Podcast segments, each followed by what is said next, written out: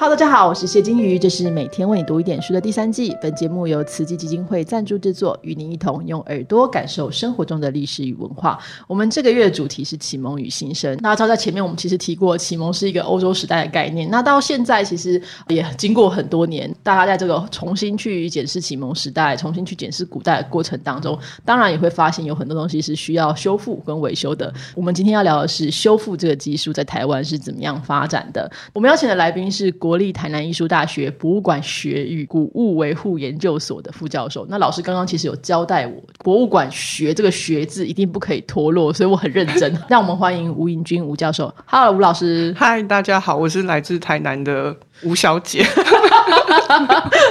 好，老师，我们其实之前因为在另外一个案子就已经合作，我就知道他本性是一个非常搞笑的人。那老师应该算是古物维护这部分的，对不对？对对对对那我们知道您是在这个西班牙学习修复技术，那一开始为什么会对修复感兴趣？其实这是一个机缘。我以前大学念的是美术系，而且其实我从小就是念美术的，所以等于说我高中就是在画画、念美术。我念我念复兴美工，然后我大学不加思索的，当然也就是念了美术系。可是那四年。我我自己坦白说，我都在玩。复兴的诶，大学老师有点不是不是，复兴美工是真的是很认真的在做作业什么的。我的基础在高中被打的很好，结果大学之后我们都在玩，因为我我的学校在阳明山，画画就是变成一个副业，然后其他事情都在游山玩水，会对自己的未来有一点彷徨。因为我们一届七十个人，大概只有两个到最后变成艺术家，所以那时候其实我不想要做设计。就是这有一个基本啊，因为曾经在念美术系之前，我念了大概四天的室内设计系，后来我发现我不适合，就裸身退出。后来念美术，其实我我很快乐，就是因为画，对对画画。可是后来我发现，如果要把创作当成一个饭吃，可能会很辛苦哦。对，而且我没什么创作能力，没有，就是其实这件事情可以带给我快乐，可是我可能没有把它当职业，所以那时候我就决定，就是我要。出国去闯荡一下，嗯那当然很感谢就家人支持我。其实那时候我一开始我是想要念艺术史的，但是后来现在想起来，我觉得我自己那时候有点太天真。因为第一个是语言，再是自己念历史，你知道，对，就是它是需要一个很坚实的那个。好，总之我就去了。那去了之后，因为那时候都没有什么特别的资讯，什么其实找不到，然后所以我就决定说，我先去念一年语言。那为什么去西班牙？原因是。现在讲起来，整件事情其实有点也不能讲荒谬。就是其实我高中很多老师都去西班牙留学，其实我们对那个地方有一个憧憬，嗯，我们就觉得说念美术的人就一定要去。那个地方闯荡一下，那个是在高中的时候给我一个小种子，所以我就决定去了。去了之后想说，那我就学语言，就看一下。其实我真的是想念艺术史，或是就是念艺术相关的东西。结果我的我因缘际会下，我碰到了我的一个学长，就在那个美术系的学院里面有一个台湾人。其实台湾人很少，但是因缘际会下，我们就是遇到对，嗯，那他就带我去找他的老师。那他自己本身是学创作，但他老师修复组的。结果我一开那个。就是修复组的大门，就有一种一见钟情的感觉。就是因为所有的那种老画跟老雕塑就排在旁边待修复嘛，就整个工作室的氛围，就是真的有一种哇，这个地方好棒啊的感觉。就你找到了真爱这样子，哎，真的是有这种感觉，真的是有那种初恋哦，激动，对对对，就是啊，天哪，这些画居然就在我旁边。呃，我的学长就介绍了他的指导教授给我认识。你看那时候其实我还在念语文学校这样子，从此之后我就是用这个当做目标，就是我要进这个修复系。嗯，所以说其实老师的人生有经过几段呢？一开始是创作美术相关，然后后来可能有一段有想过去艺术史或其他的，然后但遇到了修复这样。对对对对，我我不是那种就是我会在台湾就是我要念修复，不没有，就是我去了之后，我打开那个大门就觉得说，哦。我想要进来，这是我觉得很有趣的地方。因为大部分我们谈到这个大学的这个老师的时候，很多人都是开始就对某个研究非常的执着，非常的有热情往前冲。但是老师其实告诉我们，就是有时候这个走一走不同的路也是很有趣的。我我是一个歪楼的人，就是你你认识的大学老师应该都是就是很精英，就是在台大、北医女，然后什么什么不，我是一个高职生，然后还重考过，就是还不知道自己要干嘛。对。但是现在还是有不错的成就，应该这样说。我觉得那是一种倒吃甘蔗过，就那是人生探索过程，就是长到一定程，就你就开始慢慢探索自己，嗯就是类似那种感觉。老师在欧洲的时候，因为你修复一开始当然不能去把一个古画丢给你嘛，可能会修成一个猴子之类的，应该会开始先练习一些东西，对不对？哎、我跟你讲，还真不是，真的就是我，我真，呃因为我们那时候的欧洲的学制跟台湾不一样，所以我是有点插大学进去的，所以那时候他们那时候大学要念五年，现在制度全部都改了，就跟呃英国、美国一样，都要念四年。可那时候他们大学念五年，所以我是插班。大四、大五这样子，我大四进去的时候，其实那时候语语文能力也没有非常非常好，嗯，老师就帮我们分组，然后他就是去教堂跟他们借画，也呃其实现在我在做的事也有点像这样，就是也不是借画，就是跟他们讲说，那那叫主教嘛，就是教堂的管理的神父，他们讲说，你们这边有一些老旧待修的绘画，那如果提供给学生做修复练习，费用这边其实是学校负担，你们就是提供绘画，然后之后回去就会你知道，对对对对对，所以这是一种建教合作。所以那时候老师丢给我们的，其实你有给我一个仿纲嘛？对。最难忘的画就是我第一张画，因为它就是一六二四年，然后两个红衣主教，然后那画真的，因为四百年都挂在那个教堂的墙上，对，我天哪，那个灰尘，四百年前的灰，就就都没有动，然后他就丢丢给你，就丢给我们四个女生，然后呃，就我一个，然后我们三个同学这样所以你一上手就来一个四百年前的古画这样子。对，可是，一整班，他那时候我们一般大概三十个人左右，一整班每一个人大概就分个，就大概六七八张吧。嗯，有一两个在，因为后后面我去我就当助教了，然后有一些画像个纱窗似的，就破到你可以看到后面。哦，因为它是油油彩画，会这样对对然后比较顺这样。对，然后又有就画布又破掉，就这样。所以其实我们想象中的这个修复，应该会是一个像是学徒一样，跟着老师做一阵子，然后接下来才开始修复。但是你们其实是一开始就让你们从做从做中学。不过其实那真的就是一个学徒制的概嗯念，只是我们那时候在西班牙拿的东西是就实几百年前的物件这样子。OK，那老师回到台湾之后，你的工作其实就像刚刚讲的嘛，因为老你的老师会从欧洲跟这些主教啊他们合作。那回到台湾之后，其实你的工作也跟在地的庙宇也蛮相关的。要从就欧洲的这个油画、壁画这些，到现在台湾的一些就是不一样的雕塑的方式，其实很不一样。你在修复的过程当中，遇到这些信仰会不会有一些冲突？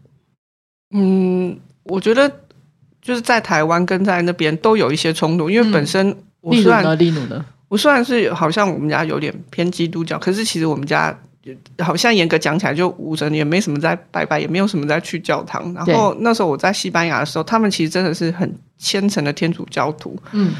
然后我在那边其实有点也不是突兀啦，他他们就看你。然后回来之后呢，虽然说这是我们自己比较当地在地的信仰，可是实际上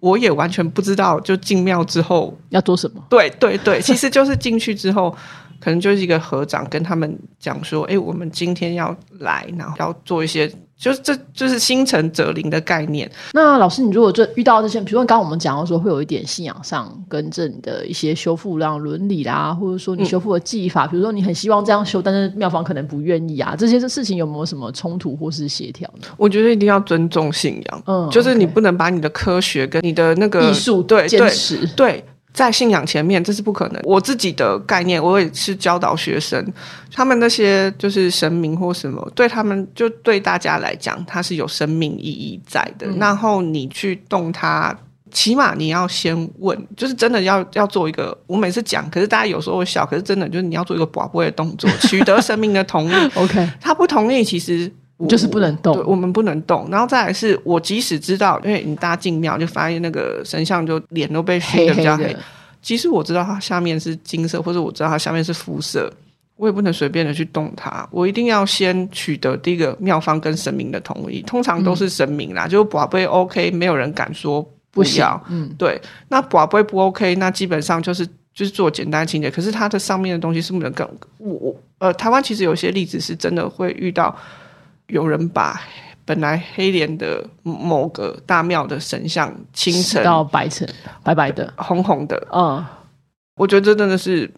不够尊重信仰。因为我呃，我先解释一下，就是我们通常会认为，就是神明的脸比较黑，是因为就是香火鼎盛嘛，所以香就是让那个烟都附着在上面。可是我们确实从修复的角度来说，那个灰尘其实是会损害神对，是不好的。甚至你会发现，就是本来一开始它是烟灰，然后后来有些人就直接拿黑漆把它再漆掉，然后漆完之后，它又上又有烟灰，然后有在漆，然后有烟灰，就好几层。嗯然后可是它下面其实是是肤色的，嗯嗯，但是呢，它可能两三百年来对大家的集体的印象就是我家的妈祖是黑面妈，嗯，那即使我知道她是粉面红红面妈，我也不能乱改动她的状态，除非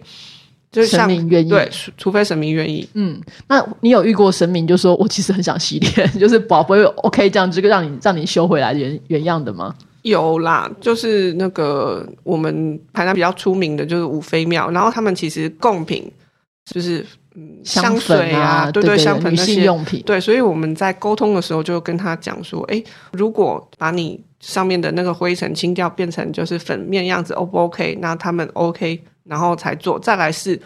要女生，然后清洁的时候呢要关起来，就是不能给人家看到。我们顺便解释一下，五妃庙的的供奉的对象是传说这个宁靖王的五个妃子啊，所以他们呃，这跟我们一般可能外面大家所熟悉的妈祖会有点点不一样，它带着一点点就是比较呃比较比较隐秘 personal 的感觉。所以老师刚刚讲的时候全部都是女生，是说修复是全，部修复都是女生师是女生。哦，不对，不可以男生这样就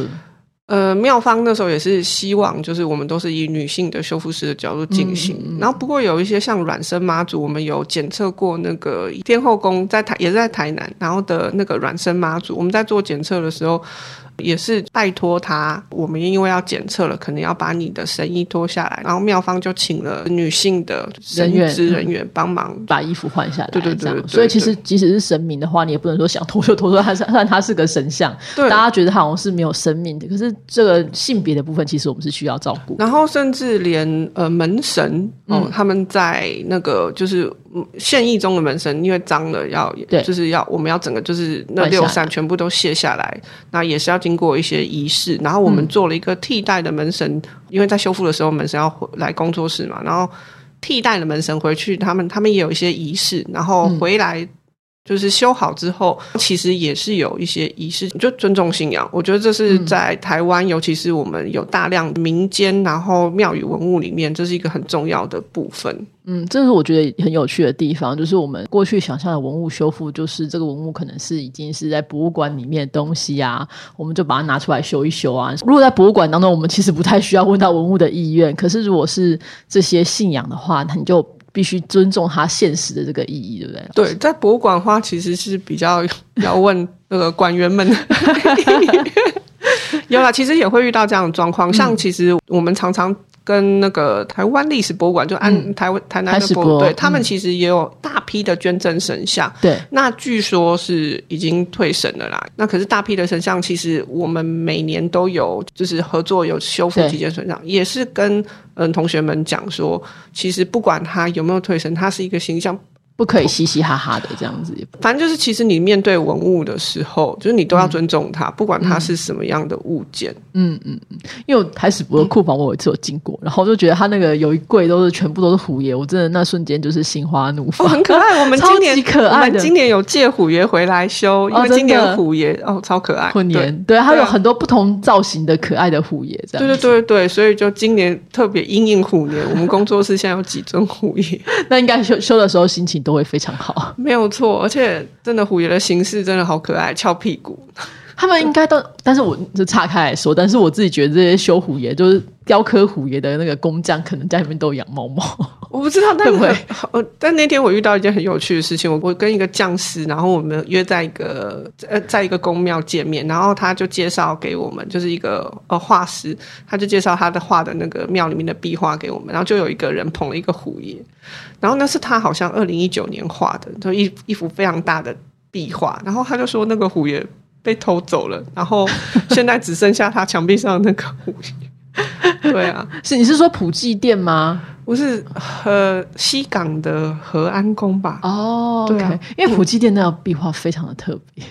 总之就是，我觉得虎爷好可怜，被人家拿走了。这可能太可爱了，这样子。那老师，我们其实是要讨论一下，但是刚刚我们其实讲了很多，就是修复的过程当中，你会有一些冲突。但嗯对于我们一般的听众来说，大家可能不知道修复之前你有什么评估的这个这个这个步骤，可以帮我们解释一下。哦其实其实严格讲起来非常非常的长，就是。嗯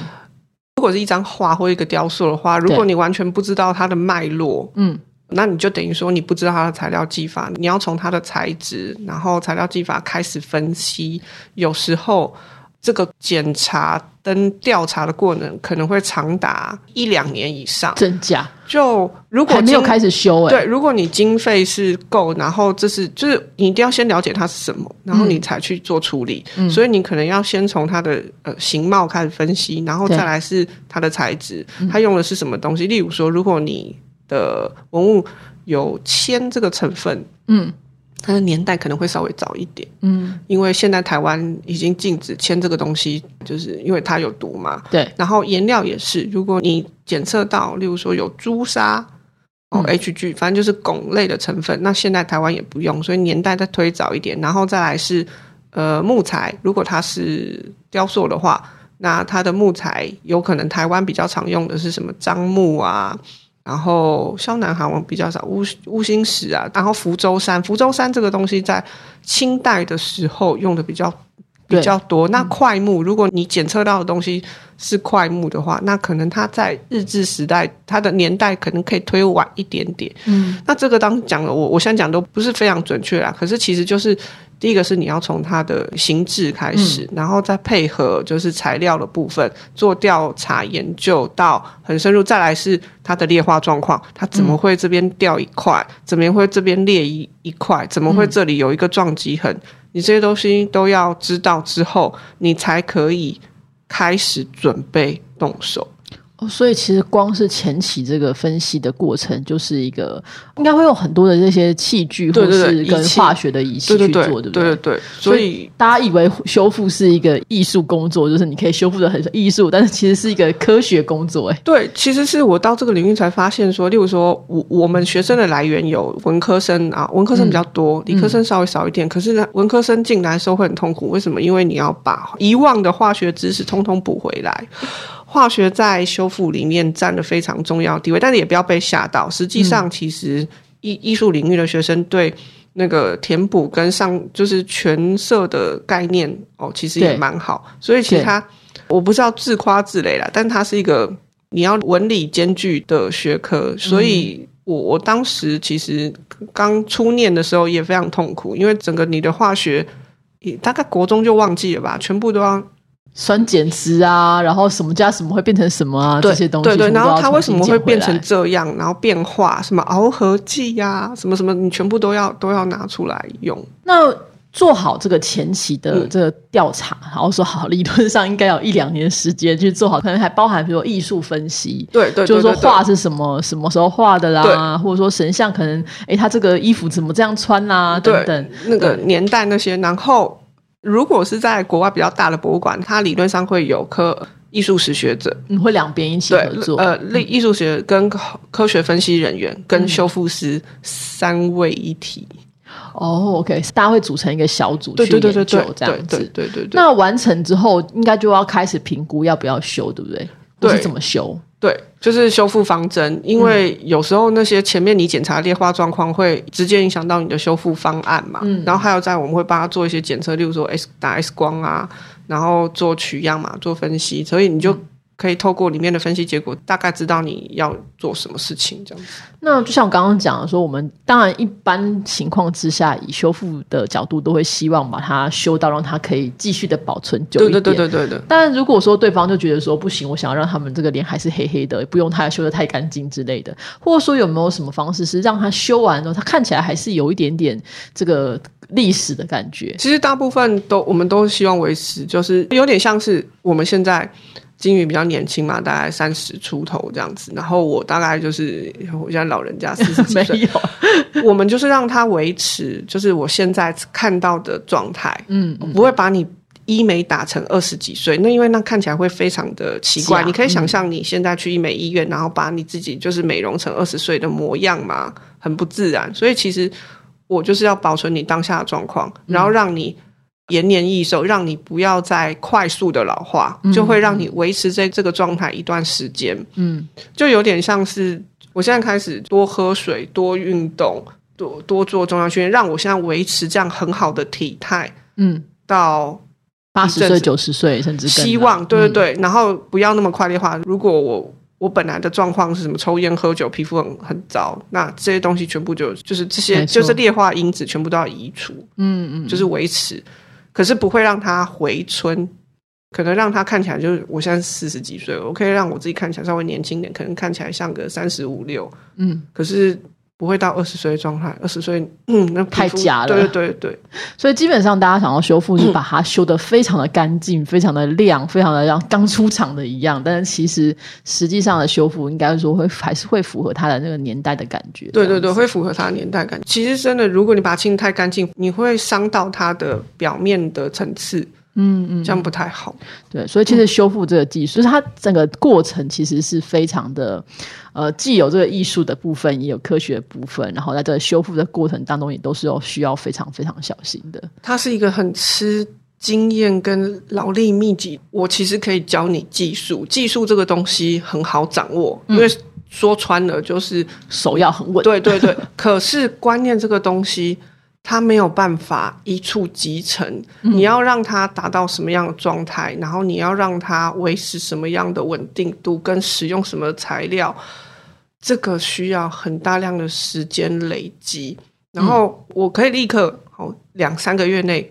速成教你技术，对，教你技术，技术其实很简单，你只要会手做，然后嗯你手灵够灵巧，其实这个大家都可以。可是修到什么程度，然后这个劣化状况是怎么来的，然后下手清洁测试这些东西，真的都需要时间累积。嗯，所以其实大家如果家里面有什么文物，你想要清洁的话，其实不是说啊，我把它拿来弄个什么洗洁剂，把它撸一撸就好，这是会很恐怖，对不对因？为有时候会是灾难对出现化学变化。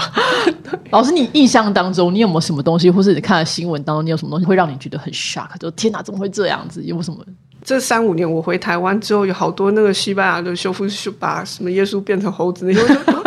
都不太好告意思告诉人家说我从西班牙回来，觉得很丢脸。对，那个新闻超好笑的，把那个嗯还还不止一个，有很多，就是耶稣变猴子那时候是最经典的，后面还有一些故事，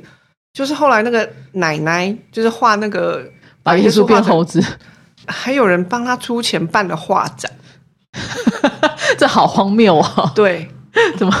好，大家就是有兴趣的话，就是你如果对这个修复有兴趣，其实是需要上一点课。然后，如果有兴趣的话，应该找个比较好的老师教你一步一步的入门。你不要千万不要想说啊，我会一点，就是我家里面这个也会，我也会点素描或是点水彩，那我去把这个庙门口的东西去撸一撸，这样，那你的庙方可能会造成非常大的困扰。就我遇到最多的人就会问我说：“嗯，油画可不可以？就是用油画，油画用油画补，就是反正你画画，你用油彩嘛，然后你掉了两三块，然后或者是油彩画很厚裂掉，你可不可以直接上油油画补？很多人都问我这个问题，我就在这边科普小常识。如果是你自己画的画就算了，可是是如果是别人的画，你要用画补不要，因为那个清不掉。那就是那个耶稣奶奶的例子，那个他就直接掉在那边了，对那个粘在就合结合在一起了。完全无法卸除。这样你你你现在看到的那种，呃，我们不要讲蒙娜丽莎，那真的太早，而且它画的。你现在看到什么鲁本斯啊、维拉斯贵兹啊，或是就是那种世界两三百年的名画，然后他们大概多数的材料都是用油彩。嗯他们其实你仔细想想，你脑中一定会浮现几张什么莫内啊、什么梵对梵谷啊。他们都保存很好，他们是用油彩，油彩其实用干性油，干性油这个东西是异常的，时间越久越坚固。哦，有竟然有这件事情，我以为时间久了它不是会这样变损这它样子它？它会裂，可是它那块是很坚固，这种干性油跟颜料合在一起之后，它就是历久弥新，顶多是会有皲裂，可是它颜色就是那样，嗯那个状态硬硬的。嗯嗯嗯，所以呢，就是大家不要亲自想说啊，我这个补一罐，我就拿一点点白的，这把它补一补，填掉这样子。自己的话就就算了，但是别人的话不要这样补。我我其实很怕那种别人修坏再来我们这里的话，这这跟牙医有很像啊。很多人都说牙医就说我才不要接别人拔过的牙齿之类的，对，很对，很尴尬，对，很跟很难修，就修坏。